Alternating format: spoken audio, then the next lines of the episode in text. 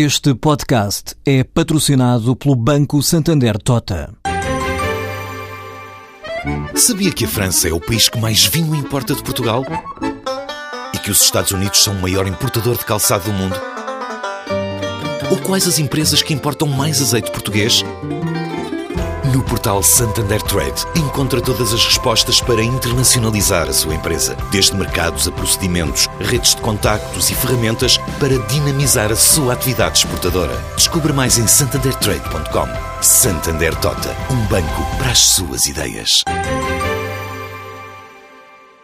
A Volkswagen formalizou hoje o novo investimento de 678 milhões de euros na fábrica da Auto Europa, em Palmela, através de um protocolo com a ICEP, que vai permitir duplicar as exportações, criar 500 postos de trabalho diretos e cerca de 1.500 indiretos, mas sem revelar o montante da comparticipação portuguesa neste negócio. A empresa detentora da marca Rock in Rio fez uma parceria com gigantes do entretenimento para realizar o festival já no próximo ano em Las Vegas.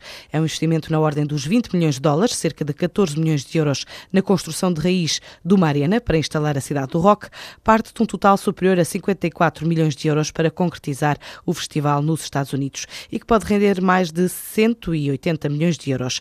A parceria junta alguns dos maiores grupos empresariais do mundo, caso da MGM Resorts International, Cirque du Soleil e Ron Burkle, num negócio que começou a dar os primeiros passos durante a edição do festival no Brasil, diz Roberta Medina, vice-presidente executiva do Rock in Rio.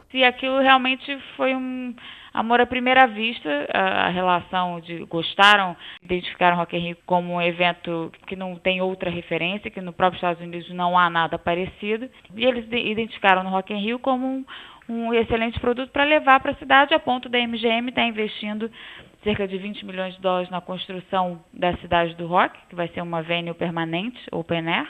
Lá a gente vai começar com quatro dias, né? A gente vai começar com o pé no chão. Vamos, a gente tem noção do desafio que é aquele mercado, extremamente competitivo, um mercado com muita oferta de entretenimento.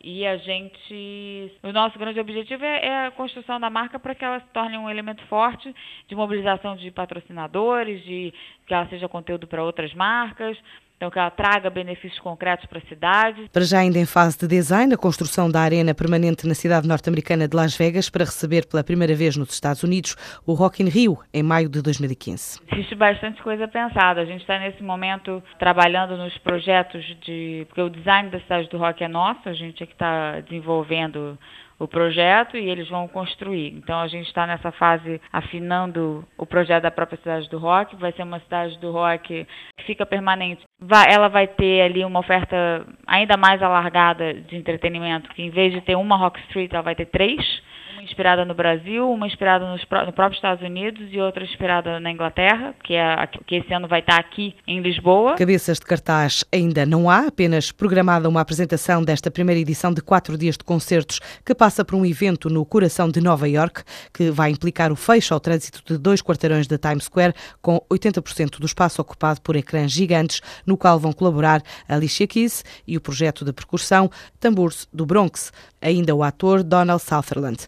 O estudo anual da consultora MRI Network revela que em Portugal 87% das empresas manifestam intenção de aumentar ou manter o número de colaboradores.